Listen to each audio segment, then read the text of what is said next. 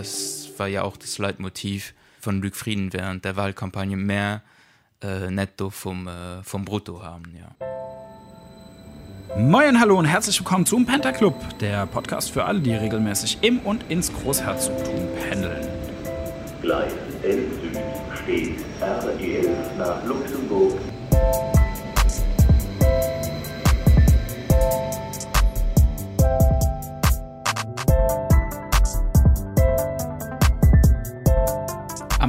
Oktober hat Luxemburg eine neue Regierung gewählt. Nach zehn Jahren Blau-Rot-Grün mit Xavier Bettel als Premierminister an der Spitze heißt es jetzt Schwarz-Blau an der Macht. Luc Frieden von der CSV ist neuer Premierminister von Luxemburg und Xavier Bettel wird neuer Vizepremierminister sowie Außenminister und Minister der Großregion. Ja, und eine neue Regierung, das bedeutet natürlich auch immer ein neuer Koalitionsvertrag. Und um den heute mal ein bisschen genauer zu analysieren, was sich so alles in Zukunft für Pendler und für Arbeitnehmer und Arbeitnehmerinnen hier in Luxemburg ändern soll, habe ich mir zwei Gäste ins Studio eingeladen. Zum einen Thomas Berthold, er ist äh, Journalist in unserer französischen Ausgabe Virgül und er und sein Team, die haben diesen 209 Seiten starken Koalitionsvertrag schon mal genauer analysiert. Hallo Thomas. Hallo Marc. Außerdem im Studio mit mir Jan Morawski, Sportjournalist beim Luxemburger Wort und äh, Jan ist ebenfalls Pendler aus Deutschland. Hallo Jan. Hi. Jan, erzähl mal, wie sieht so dein Pendleralltag aus? Ja, ich äh, wohne in einem Vorort von Saarbrücken und ähm, im Gegensatz zu den Trierern und den, den Menschen, die aus Frankreich nach Luxemburg kommen, habe ich nicht so die Möglichkeit, mit dem Zug zu fahren. Zumindest nicht so einfach. Und deswegen bin ich aufs Auto angewiesen. Ähm, ich bin eine Zeit lang mit dem Auto komplett auf die Arbeit gefahren. Das heißt, äh, die A3 hoch, ne, wo die Franzosen auch hochkommen, bis, bis in die Stadt. Und jetzt mittlerweile seit ungefähr zwei Jahren fahre ich bis zum Bettenburger Bahnhof, stelle dort mein Auto ab und fahre mit dem Zug in die Stadt und das hat sich äh, bewährt, weil die öffentlichen Verkehrsmittel ja kostenlos sind in Luxemburg seit einigen Jahren und das ist eine sehr angenehme Möglichkeit, aber trotzdem könnte es natürlich besser sein, äh, was wahrscheinlich im Koalitionsvertrag dann nochmal ein Thema sein wird, denn da soll ja auch die, Zug, die, die, die Anbindung an das Saarland verbessert werden. Ja, vielleicht kann uns da Thomas ein bisschen mehr erzählen. Zum Zug äh, von Saarbrücken nach äh, Luxemburg, eigentlich habe ich mir auch noch äh, unsere damalige Artikel angeguckt, weil äh, Anfang Januar hatten wir schon bereits auch geschrieben bei Virgül. Ähm, da hatte damals der frühere Minister für Mobilität François Bausch auch gesagt, er wollte schon äh, so eine Zugstrecke äh, umsetzen, weil bis jetzt muss man ja äh, in, ähm, in Metz umsteigen.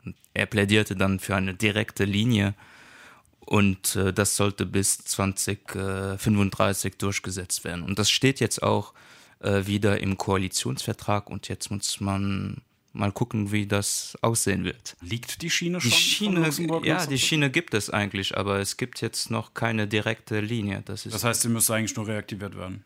Genau, ja. Das Problem ist auch die Finanzierung natürlich. Zum Beispiel Saarland hat dann auch gesagt, wir wollen wir möchten das Ganze nicht alleine finanzieren. Das heißt, jetzt muss dann auch Frankreich und Luxemburg da auch Geld auf den Tisch legen. Es gab auch ähm, in diesem Jahr ein Treffen zwischen der saarländischen Verkehrsministerin und dem François Bausch damals. Die haben sich da auch drüber verständigt und da gab es wohl zwei verschiedene Versionen, die im Raum standen. Das Saarland hat gesagt, sie hätten gerne eine, eine Strecke über Konz, also bis nach Merzig, dann nach Konz, dann nach Luxemburg und François, Bausch wollte gerne die Strecke über Metz haben. Genau. Und das steht noch im Raum, welche Variante es dann werden soll. Aber auf das Datum 2035 haben sie sich geeinigt. Die ganz direkte Strecke, die auch irgendwann mal im Raum stand, ich glaube vor, vor zehn Jahren oder so hat das Saarland schon Vorschläge gemacht. Wenn man von Merzig direkt nach Luxemburg möchte, da müsste man noch Schienen bauen. Da müsste, glaube ich, auch ein Tunnel gebaut werden. Das wird extrem teuer. Also das, mhm. ist, das ist vom Tisch. Also es geht im Prinzip nur noch darum, fährt man über Konz oder fährt, oder fährt man über Metz. Mhm. Und jetzt muss man gucken, ob Joriko Backes, also die Nachfolgerin von äh, François Bausch, ob sie auch jetzt eher, welche Richtung sie, sie jetzt äh, umsetzen möchte. Also eher Metz oder was ihre Position ist. Sie hat sich jetzt noch nicht darüber ausgedrückt. 2035 wurde jetzt ein paar Mal genannt. Das ist ja das äh, Datum, das sich die alte Regierung quasi ja schon ausgedacht hat äh, mit dem Plan National de Mobilité. Bleibt das bestehen oder wird das gekippt jetzt mit der neuen Regierung? Nein, das bleibt bestehen. Also jede Partei im Wahlkampf wollte diesen PNM fortführen. Also ich habe mir das noch kurz vorhin angeguckt, also 103 Seiten, also ziemlich viele Infos, aber was man das Wichtige ist eigentlich, ähm, also sie rechnen im Jahr 2035 rechnet man mit äh, 2,8 Millionen Personen bewegen pro Tag gegenüber 2 Millionen im Jahr äh, 2017. Das heißt, es wird große Veränderungen, immer mehr Leute und immer mehr Verkehr. Die zwei wichtige Punkte in diesem PNM ist der schnelle Tram von Luxemburg nach Esch. Dieser soll dann 2032 fertig sein. Und für die Grenzgänger von Deutschland dann gibt es auch äh, etwas Wichtiges mit dem Ausbau des Bahnangebots zwischen Luxemburg und Trier und durch den zweigleisigen Ausbau des Abschnitts zwischen Sandweiler und Ötrange kann das Angebot zwischen Luxemburg und Trier Hauptbahnhof äh, bzw. Trier West auf vier Züge pro Stunde äh, erhöht werden. Okay, also das wird ja dann aber auch sehr nötig sein, wenn wirklich die, die Zahl der Pendler massiv ansteigen wird in Zukunft. Und die Frage stellt sich eigentlich auch, ob das genügen wird, weil also in meiner Redaktion sind viele Leute, also bei Virgil, die die Pendler sind und die sagen oft, es ist diese Maßnahmen sind gut, aber die eignen sich jetzt eher für jetzt als für in den zehn nächsten Jahren, weil in zehn Jahren wird die Situation ja komplett anders sein mit mehr Grenzgänger und dann kann äh, der, der Verkehr, Transport und so äh, auch überfordert äh, sein. Das heißt, das wird ein, ein Challenge sein, um zu wissen, ob das überhaupt genügen wird oder nicht. Ja. Bleibt die Frage öffentlicher Personennahverkehr, bleibt das weiterhin kostenlos in Luxemburg, weil das ist ja schon ein sehr lukratives und interessantes Angebot. Also ich glaube schon. Ne? Also sonst hätte Lückfrieden schon in der Wahlkampagne etwas dazu gesagt und ähm, ich kann mir jetzt nicht vorstellen, dass sich da etwas ändern wird. Die CSV hatte selbst jetzt nie etwas dagegen gesagt und wir wissen ja, die DP ist ja selbst in der aktuellen Regierung dabei ist eine CSVDP äh, und damals hatte die DP das also die Demokratische Partei von Xavier Bettel das in einem in ihrem Wahlprogramm 2018 wenn ich mich nicht irre. das heißt es wird es wäre wunderlich wenn sie das jetzt wegnehmen würden und eigentlich hatte die CSV jetzt auch in den letzten Jahren eher gesagt es ist gut jetzt äh, gratis äh, öffentlicher Verkehr aber man muss das auch verbessern weil sonst genügt es ja auch nicht. Das ist ja die eine Seite also die Bahnpendler. Auf der anderen Seite gibt es ja natürlich auch noch die Leute die mit dem Auto fahren. Ja auf den Straßen also sie wollen jetzt auch ein paar Park und Reit das hattest du schon in der vorherigen Episode auch angewähnt und sie wollen auch so Umgehungsstraße da hatte Lüfrieden auch während der Wahlkampagne gesagt, dass er eher dafür ist, aber da stellt sich natürlich auch die Frage, wann das umgesetzt wird. Ich war vor kurzem in einer Tram und da hatten zwei Leute auch geredet ja äh, so eine Umgehungsstraße zum Beispiel in Hesperange Hesperingen, also nicht weit von Luxemburg Stadt. Darüber wird dann auch schon seit Jahren diskutiert, aber äh, es passiert noch immer nichts. Und heute Morgen noch war da großes los großer stau und ähm, ich glaube das ist schon nötig so etwas umzusetzen. Also es sind viele es werden viele projekte erwähnt aber wann es umgesetzt wird das, ja mhm. bis jetzt noch. Die frage ist ja was in der praxis funktioniert. Und ähm, da es den Zug noch nicht gibt, also ich spreche jetzt mal für, für das Saarland, wenn man auf dem Auto viel oder viel im Auto unterwegs ist, dann muss man ja auch schauen, wie hat sich das entwickelt, weil damals hat die Autobahn, als die gebaut wurde in den 80 oder ich glaube 1980 so rum, da gab es so 10 Prozent Pendler und jetzt gibt es fast 50 ne? und dann ist ja klar, dass, dass, die, dass die Straße dafür nicht, nicht ausgerichtet wurde und die Erfahrung zeigt mir zumindest, dass das mit den Park and Ride Parkplätzen eine extrem attraktive Lösung ist. Also dass man da zum Beispiel im Bahnhof Bettenburg gut parken kann, wo jetzt allerdings wieder eine Baustelle ist und wo der, die Parkplätze von 300 glaube ich auf 100 runtergesetzt wurden, da müssen mhm. die Leute jetzt sich wieder überlegen, die haben eine, eine Lösung gefunden, da gibt es jetzt einen anderen Parkplatz, der dann wieder durch den Shuttle angebunden wird. Also es funktioniert irgendwie, aber da ist viel zu wenig Platz für die ganzen Leute, die gerne nicht in die Stadt reinfahren wollen, sondern sich gerne irgendwo außerhalb hinstellen und dann mit dem Zug fahren oder mit dem Bus fahren. Und das ist aus meiner Sicht eine ganz attraktive Möglichkeit, ähm, den Verkehr auch aus, aus Luxemburg aus der Stadt rauszuhalten. Weil es, es ist ja auch die, Ver äh, die Frage Verkehr aus der Stadt bringen, aber auch wie man eigentlich die Arbeitsplätze besser im Land so verteilt. Also dass nicht alles in der Stadt ist und das hast du auch ein bisschen erwähnt mit den Satellitenbüros in der Grenzregion oder näher an den Grenzen. Das ist dann auch eine Frage, die sich stellen wird. Xavier Bettel zum Beispiel während der Wahlkampagne, als ich ihn interviewt hatte, hatte dann auch so einen Vorschlag gemacht, dass man so etwas kofinanzieren kann mit Frankreich, dass die Büros näher an der Grenze sind, dass nicht alles in der Stadt ist damit der Verkehr ein bisschen besser verteilt ist. Vielleicht noch mal ganz kurz zum Bau bzw. jetzt Ausbau der Autobahn. Ähm, die neue Regierung will auf jeden Fall prüfen, wo und ob es überhaupt nötig ist, ähm, die Autobahn auf drei Spuren auszubauen. Diese dritte Spur soll dann aber allerdings tatsächlich nur für Fahrgemeinschaften und den öffentlichen Personennahverkehr vorbehalten sein. Ähm, vielleicht als kleiner Tipp für unsere ganzen Zuhörer und Zuhörerinnen. Unsere Kollegin Simon Molitor hat einen Artikel darüber verfasst, wie die neue Regierung das Verkehrschaos lösen möchte. Den packe ich euch natürlich auch in die Show Notes. Wie sieht es aus mit Mobilität im Land? Ähm, also wir hatten jetzt auch die Diskussion darüber, Uber ja oder nein in Luxemburg. Wie ist da der aktuelle Stand? Da hat dann auch diese aktuelle Regierung gesagt, ja, wir werden wir möchten jetzt auch, dass Uber in, in Luxemburg kommt und das hatte eigentlich auch bereits die vorherige äh, Regierung auch äh, angekündigt, aber bis jetzt gab es jetzt noch nicht. Äh, es war nur einige Diskussionen zwischen der Taxibranche und der Regierung und jetzt muss man gucken, ob sich dazu etwas äh, verändern wird. Also Ziel ist es eigentlich auch damit eine Art Harmonisierung der, der Taxispreise zu haben, weil die einigen schlagen dann 42 Euro für 10 Kilometer, der andere 48 Euro. Das heißt, da gibt es eine große Variante an Preise. Und noch äh, zum Thema Mobilität, es steht dann auch zum Thema Sicherheit. Sie wollen jetzt auch mehr Kameras, also Überwachungskameras, äh, sagt man ja, in den äh, öffentlichen Verkehr, also Bus, Zug und, äh, und auch Tram äh, durchsetzen. Und eigentlich stand das auch bereits äh, ähm, für den RGTR äh, Busverkehr stand das auch bereits in einem, in einem Vertrag. Also es, es sollen dann solche Kameras in den neuen Bus äh, vom RGTR-Netz drin sein eigentlich. Aktuell gibt es ja auch heiße Diskussionen darüber, ob die Elternzeit von sechs auf neun Monate erhöht werden soll. Habt ihr davon irgendwas mitbekommen? Das Einzige, was ich so ein bisschen mitbekommen habe, ist, dass es noch keine festen Pläne zur Finanzierung gibt, dass das noch ein Streitpunkt ist, weil das die große Frage ist, wie das bezahlt werden kann, wenn die Arbeitnehmer, Arbeitnehmerinnen noch länger zu Hause bleiben. Was jetzt im Raum stand, war, dass sich die, der, der Gesamtwert der Elternzeit nicht verändert, sondern quasi die Summe, die der Arbeitnehmer bekommt, wenn er zu Hause bleibt pro Monat, dass die sich dann auf neun Monate streckt. Also wenn man sechs Monate zu Hause bleibt oder neun Monate, bekommt man das gleiche am Ende. Es wäre dann halt pro Monat etwas weniger. Das war wohl ein Vorschlag der eine Möglichkeit ist. Ähm, allerdings, wenn man das praktisch betrachtet, lohnt es sich dann vielleicht eher für Leute, die genug verdienen und sich erlauben können, dann pro Monat weniger zu bekommen. Ja. Beziehungsweise man kann länger zu Hause bleiben, bekommt dann aber nichts mehr. Ne? Genau, ja. Das wäre ja dann im Endeffekt so ein bisschen wie bei dem, bei dem deutschen System des Elterngeldes. Da gibt es ja auch 65 Prozent des zuvor verdienten Gehaltes äh, für, für Höherverdienende.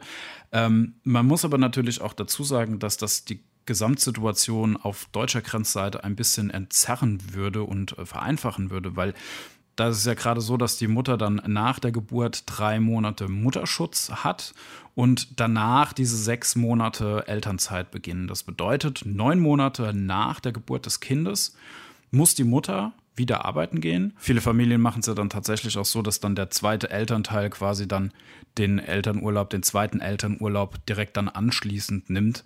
Das ist natürlich aber auch für Grenzgänger immer wieder schwierig, weil wenn beide Elternteile in Luxemburg arbeiten, klar, dann kann man von diesem System profitieren. Sollte das nicht der Fall sein, dann wird es dann auch schon wieder kompliziert und ähm, ja, da muss man einfach dann auch gucken, wie man das macht. In Deutschland ist es aber allerdings so, dass Kinder sowieso eigentlich erst, wenn überhaupt, mit einem Jahr in, die, äh, in, den, äh, in den Kindergarten bzw. in die Kita gehen können. Äh, und selbst das ist sehr problematisch, weil in Rheinland-Pfalz ist es so geregelt, dass die Kinder unter zwei Jahren, also von ein bis zwei Jahren, auch noch gebührenpflichtig im Kindergarten sind. Wenn man jetzt allerdings davon ausgeht, dass diese Elternzeit von sechs auf neun Monate hochgeschraubt würde, dann wäre das zumindest für die Mütter nach der Geburt so, dass sie genau ein Jahr, also bis zum ersten Geburtstag des Kindes zu Hause bleiben könnten, wenn auch mit weniger Gehalt. Aber rein rechtlich wäre es zumindest schon mal möglich. In der kommenden Folge übrigens werden wir uns nochmal ausgiebig mit dem Thema Elternzeit und Elterngeld ähm, beschäftigen. Wenn ihr, liebe Zuhörerinnen und Zuhörer, wenn ihr heiße Tipps habt, wenn ihr Fragen habt, wenn ihr Anregungen habt, rund um das Thema Elterngeld und Elternzeit, dann schickt mir das bitte an pendler.wort.lu und wir werden das in der nächsten Folge natürlich gerne berücksichtigen. Vielen Dank. 2023 galt in Luxemburg als Superwahljahr, denn neben der großen Chamberwahl im Oktober fanden im Juni auch die Gemeindewahlen statt.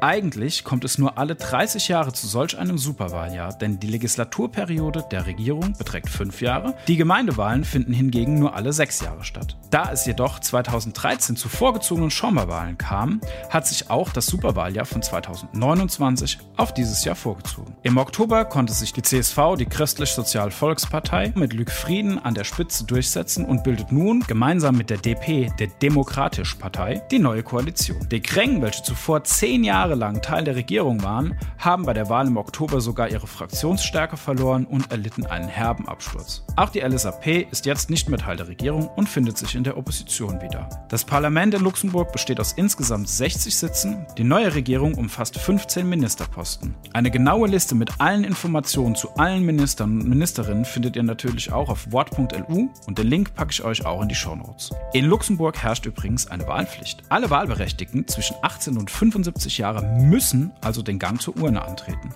Allerdings sollte man sich hier beeilen, denn die Wahllokale schließen in Luxemburg bereits um 14 Uhr. Wahlberechtigt für die Chamberwahl ist nur, wer auch die luxemburgische Nationalität besitzt. Das bedeutet, dass nur rund die Hälfte der Einwohner überhaupt ihre Stimme geltend machen durfte. Bei der Gemeindewahl im Juni übrigens durften auch ausländische Einwohner mitwählen. Wer sich ausgiebig mit der Luxemburger Politik und dem Wahlsystem auseinandersetzen möchte, dem empfehle ich unseren Podcast, der Wahlpodcast, den wir extra zur Chamberwahl produziert haben. Gibt es sonst noch weitere Änderungen im Gesundheitswesen oder soll da was kommen?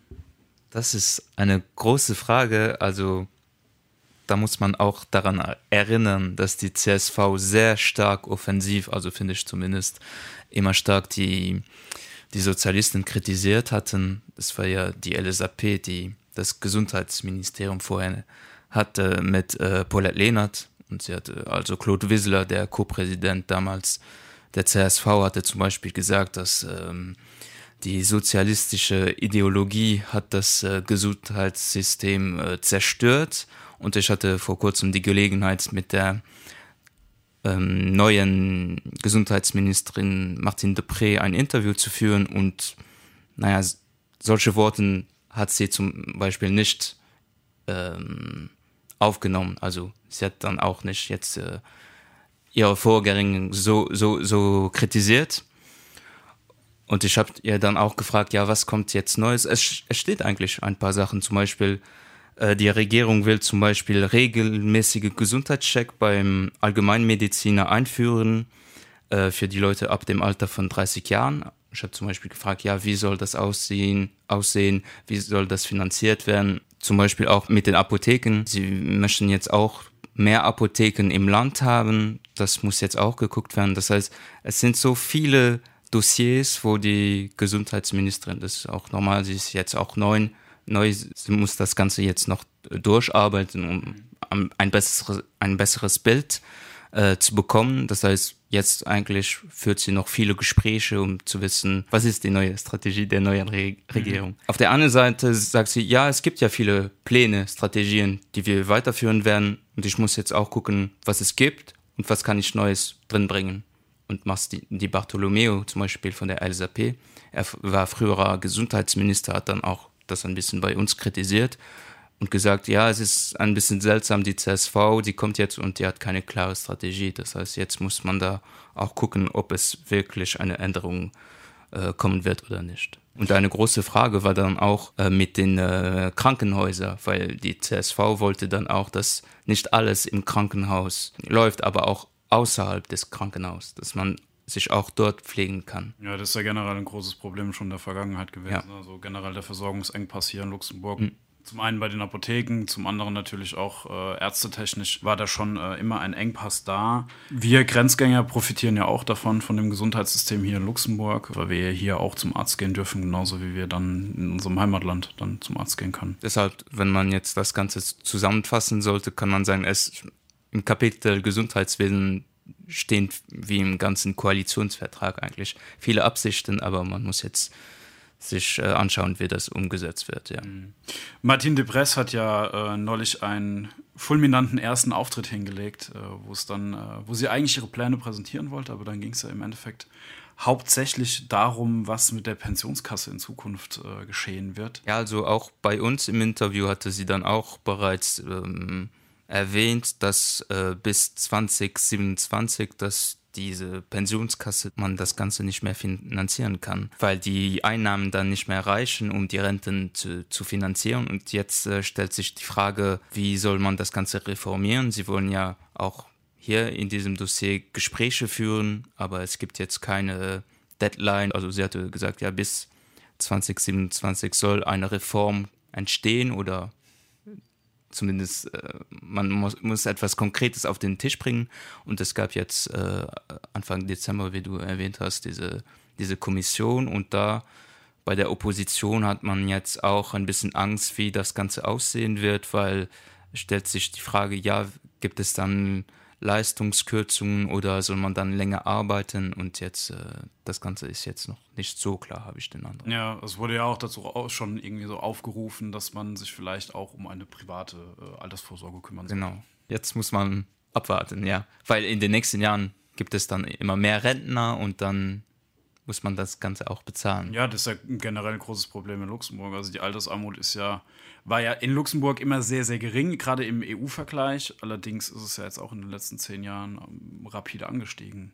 Eines der wichtigsten Themen für die neue Regierung wird sicherlich äh, die Krise du Logement hier in Luxemburg werden. Vielleicht kannst du mal ganz kurz anschneiden, was das große Problem in Luxemburg mit den Wohnungen ist. Also das große Problem ist, dass äh, die Wohnungspreise sehr hoch sind. Also wenn man zusammenfassen will, ist man muss für ein Appartement zum Beispiel mindestens äh, 600.000 Euro bezahlen, also in der Stadt. Und rundherum bisschen weiter kann es dann zwischen 500.000 und 600.000 Euro sein. Das heißt, es ist schon sehr teuer. Also wir reden hier von einem Appartement, ja. Von einer Wohnung, also nicht von einem Eigenheim mit Grundstück und allem. Nee, nee, ein Appartement und eine Wohnung ist dann eher äh, eine Million. Okay. Also eine kleine Wohnung. Genau. Eine kleine Wohnung, also. Ja. Okay. Man merkt es ja auch hinter der Grenze. Ähm, das hat ja auch Auswirkungen bis dahin. Also ich sehe das bei mir im Ort zum Beispiel auch oft, dass wenn irgendwie Häuser zum Verkauf stehen, dass dann das Haus relativ schnell zu einem guten Preis verkauft wurde. Dann stehen äh, die Autos mit dem Luxemburger Nummernschild vor der Tür und dann so zwei, drei Wochen später haben die Autos dann alle deutsche Nummernschilder. Also man sieht, dass viele Luxemburger über die Grenze hinweg aus dem eigenen Land rausziehen müssen, was ja wiederum dann auch natürlich die Preise der Immobilien hinter der Grenze hochtreibt. Also die Belgier sind da ja sehr hart getroffen. Äh, da gibt es ja verschiedene Regionen, wo da jetzt auch versucht wird, irgendwie dagegen vorzugehen, dass da nicht die Preise hochgetrieben werden, ähm, damit sich die Belgier, die dort in dieser Region leben und leben wollen, äh, das weiterhin leisten können.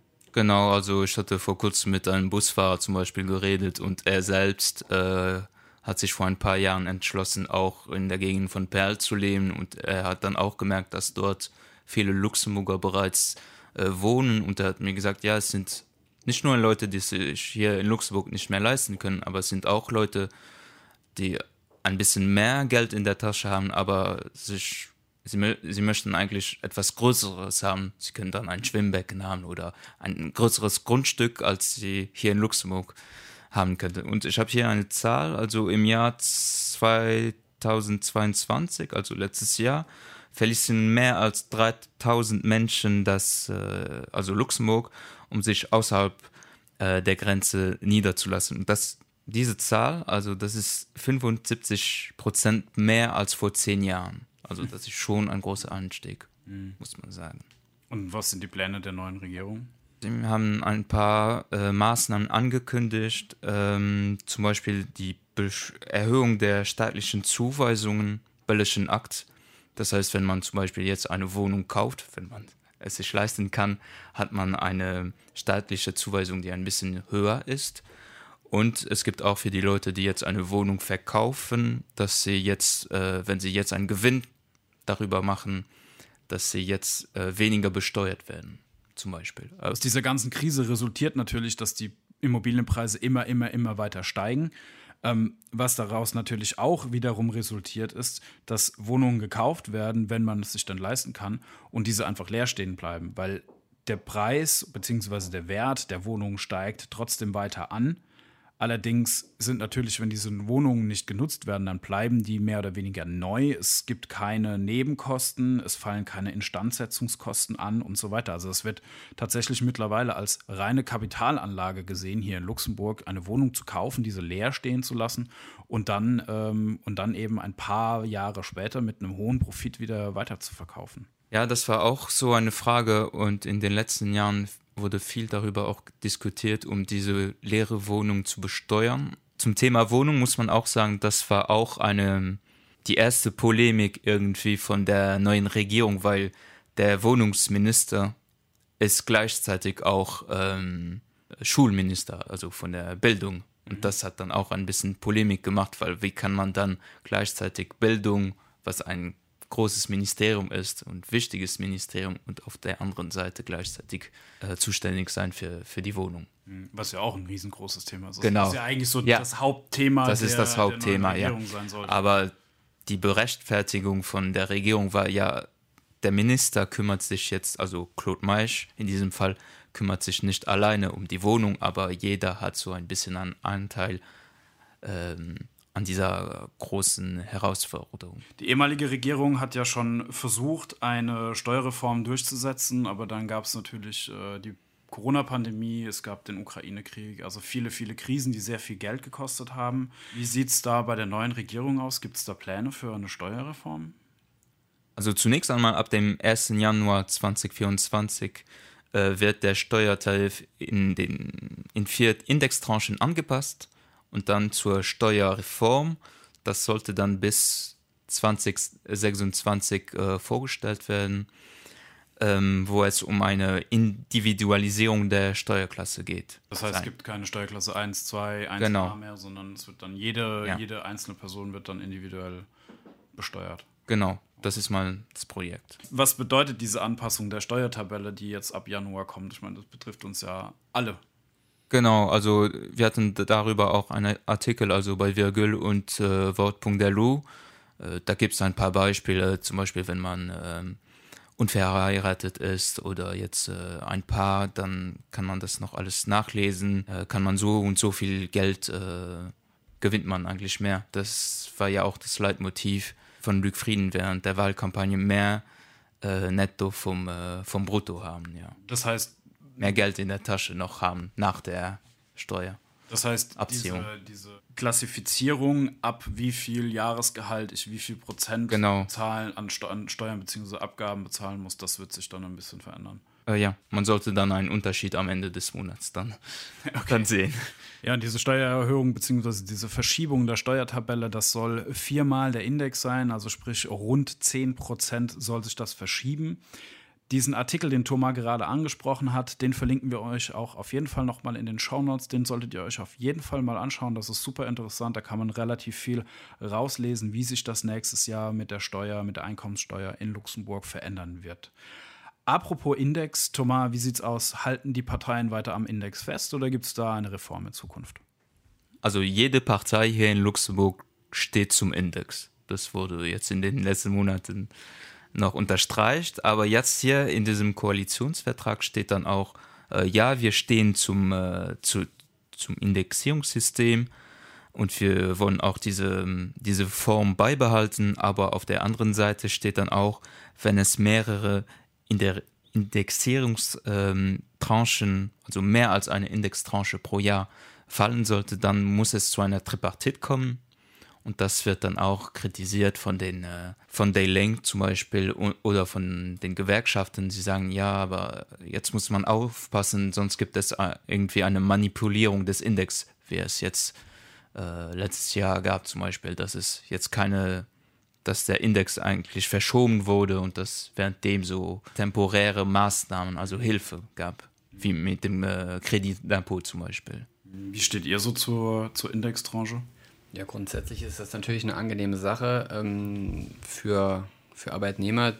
Ähm, es, es gibt ja aber auch so ein bisschen kritische Stimmen, die sagen, dass es einfach nur, man geht mit den Preisen mit und das würde im Endeffekt äh, gar nicht so viel verändern, ähm, weil alles wird teurer und du hast am Ende ein bisschen mehr Geld und dadurch wird alles noch teurer. Also es ist etwas, was sich so miteinander verschiebt und vielleicht ist es dann am Ende auch ein Nullsummenspiel. Aber jetzt aus Grenzgängersicht gesprochen, wenn wir von den von den günstigen Preisen außerhalb Luxemburgs profitieren und dann regelmäßig ein bisschen mehr Gehalt bekommen, ist das natürlich für uns eine gute Sache. Ich habe jetzt tatsächlich schon öfter mal davon gelesen, dass sich Arbeitnehmer massiv darüber beschweren, dass sie, wenn sie nach einer Gehaltserhöhung bei, ihren, bei ihrem Chef bzw. bei ihrer Personalabteilung gefragt haben, dass da dann ganz gerne mal mit der Index, äh, mit der Indexierung äh, argumentiert wird. Und das heißt, ja gut, ihr habt ja jetzt einen Index bekommen, das ist ja quasi eine Gehaltserhöhung.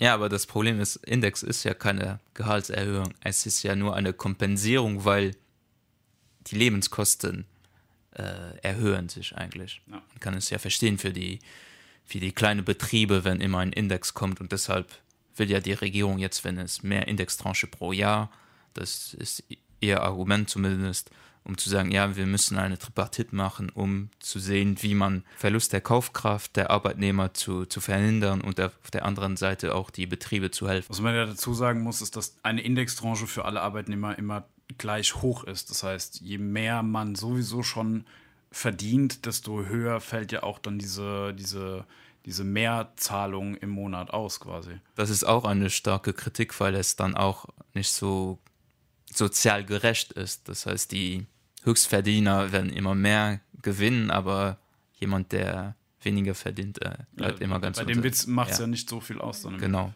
Ja. Thema Homeoffice ähm, wurde ja auch schon öfter diskutiert, vor allem unter Arbeitnehmern. Habe ich ein Recht auf Homeoffice? Haben wir ja letzte Sendung schon geklärt. Dieses Recht gibt es nicht. Ähm, wird, ist sowas in Diskussion? Also wird es ein Recht auf Homeoffice geben oder soll sogar eine Pflicht auf Homeoffice kommen? Oder wie also zum Thema Homeoffice steht dann auch schwarz-weiß gedruckt im Koalitionsvertrag. Es ist weder ein Recht noch eine Pflicht. Es wird dann auch ganz klar gesagt, dass es eigentlich nur eine Vereinbarung zwischen dem äh, Arbeitnehmer und dem Arbeitgeber und dass diese Modalitäten zwischen diesen zwei Parteien geregelt werden soll eigentlich.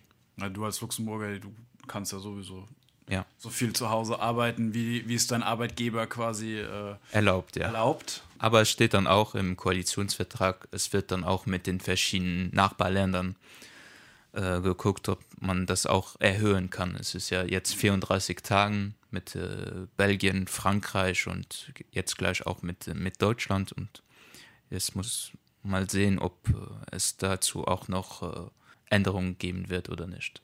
Mhm. Mit Frankreich auch? 34 Tage? Ja, mit Frankreich ist das auch ein bisschen kompliziert. Also wir hatten auch darüber schon bei Virgül geschrieben, dass es eigentlich wurde das angekündigt, aber es fehlt irgendwie auch eine Unterschrift äh, auf französischer Seite. Das heißt, bis jetzt ist das so nicht hundertprozentig der Fall, aber einige Arbeitgeber haben das ja bereits erlaubt und jetzt muss man sehen, ob das wie sie sich dazu anpassen.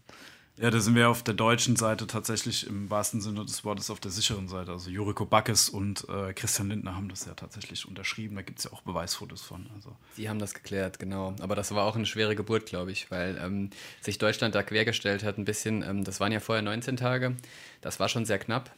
Ähm, allerdings ja, muss man auch die Intention dahinter so ein bisschen von beiden Seiten einordnen, weil Luxemburg, für die ist das natürlich sehr, sehr attraktiv. Dann ist das Arbeiten in Luxemburg noch interessanter für den Arbeitnehmer, wenn er öfter zu Hause bleiben kann. Und Deutschland denkt sich, jetzt sitzt der auch noch bei uns im Land und arbeitet da und zahlt immer noch keine Steuern ähm, bei uns äh, und verbraucht noch unsere Ressourcen, sage ich jetzt mal. Natürlich ist das dann nicht in deren Interesse, das unbegrenzt auszuweiten. Deswegen mhm. ist das immer so ein bisschen ein Kampf. Allerdings finde ich, sollte man auch berücksichtigen, dass wie die allgemeine Stimmung in der Welt im Moment ist. Es geht ja in Richtung, man sollte das Klima schützen, man sollte Ressourcen, Ressourcen sparen und auch digitaler arbeiten. Und ähm, da ist Homeoffice eigentlich die moderne Variante des Arbeitens. Natürlich mhm. nicht ständig, alles in, in, mit Maß und Ziel, aber ähm, ich könnte mir schon vorstellen, dass das nach und nach angepasst wird, weiterhin in den nächsten Jahren. Ja, also ich hatte es ja auch in der letzten Folge schon gesagt. Ne? Also Verena Huberts möchte das ja auch auf jeden Fall ähm, noch weiter steigern. Aber apropos Digitalisierung, noch eine allerletzte Frage. Kommt das Wi-Fi im Zug?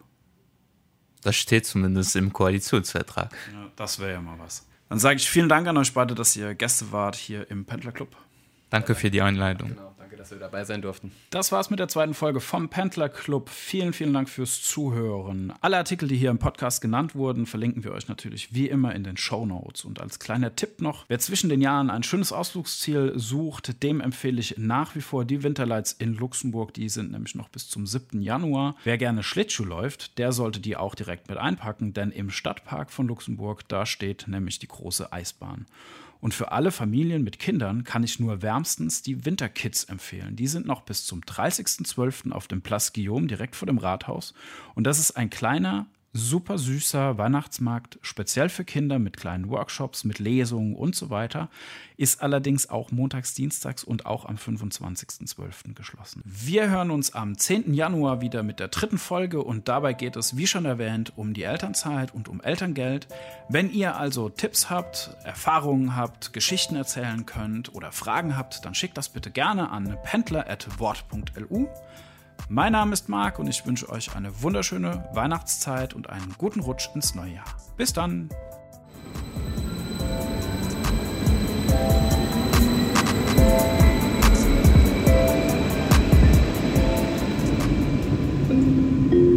Lützburg. Anstation.